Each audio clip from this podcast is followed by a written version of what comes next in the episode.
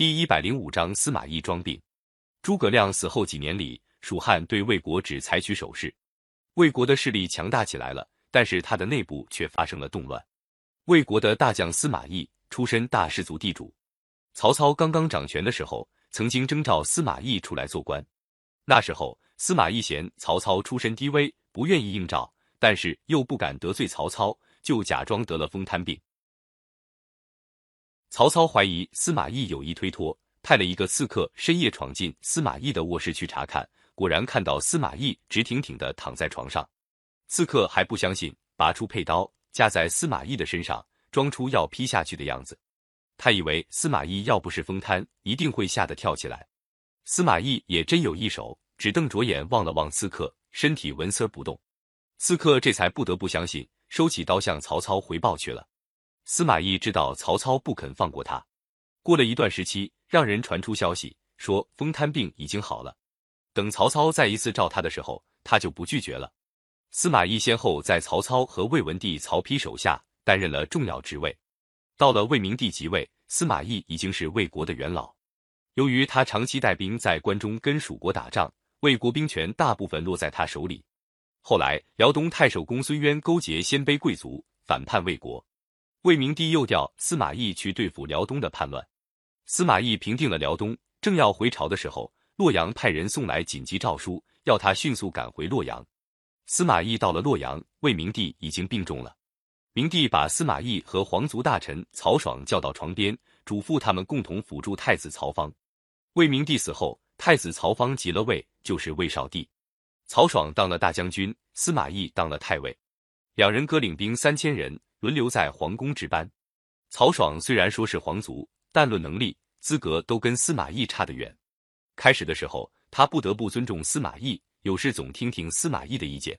后来，曹爽手下有一批心腹提醒曹爽说：“大权不能分给外人呐。”他们替曹爽出了一个主意，用魏少帝的名义提升司马懿为太傅，实际上是夺去他的兵权。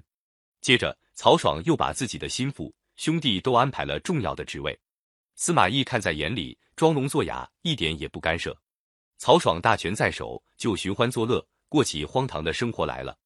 为了树立他的威信，他还带兵攻打蜀汉，结果被蜀军打得大败，差点全军覆没。司马懿表面不说，暗中自有打算。好在他年纪也确实老了，就推说有病不上朝了。曹爽听说司马懿生病，正合他的心意，但是毕竟有点不放心。还想打听一下太傅生的是真病还是假病。有一次，有个曹爽亲信的官员李胜被派为荆州刺史。李胜临走的时候，到司马懿家去告别。曹爽要他顺便探探情况。李胜到了司马懿的卧室，只见司马懿躺在床上，旁边两个使唤丫头伺候他吃粥。他没用手接碗，只把嘴凑到碗边喝，没喝上几口，粥就沿着嘴角流了下来，流得胸前衣襟都是。李胜在一边看了，觉得司马懿病得实在可怜。李胜对司马懿说：“这次蒙皇上恩典，派我担任本州刺史，特地来向太傅告辞。”司马懿喘着气说：“哦，这真委屈您了。滨州在北方，接近胡人，您要好好防备啊。我病得这样，只怕以后见不到您了。”李胜说：“太傅听错了，我是回荆州去，不是到滨州。”司马懿还是听不清，李胜又大声说了一遍。司马懿总算有点搞清楚了，说：“我实在年纪老，耳朵聋，听不清您的话。您做荆州刺史，这太好了。”李胜告辞出来，向曹爽一五一十的说了一遍，说：“太傅只差一口气了，您就用不着担心了。”曹爽听了，不用提有多高兴了。公元二百四十九年新年，魏少帝曹芳到城外去祭扫祖先的陵墓，曹爽和他的兄弟、亲信、大臣全跟了去。司马懿既然病得厉害。当然也没有人请他去，哪知道等曹爽一帮子人一出皇城，太傅司马懿的病全好了。他披戴起盔甲，抖擞精神，带着他两个儿子司马师、司马昭，率领兵马占领了城门和兵库，并且假传皇太后的诏令，把曹爽的大将军职务撤了。曹爽和他的兄弟在城外得知消息，急得乱成一团。有人给他献计，要他挟持少帝退到许都，收集人马对抗司马懿。但是曹爽和他的兄弟都是只知道吃喝玩乐的人，哪有这个胆量？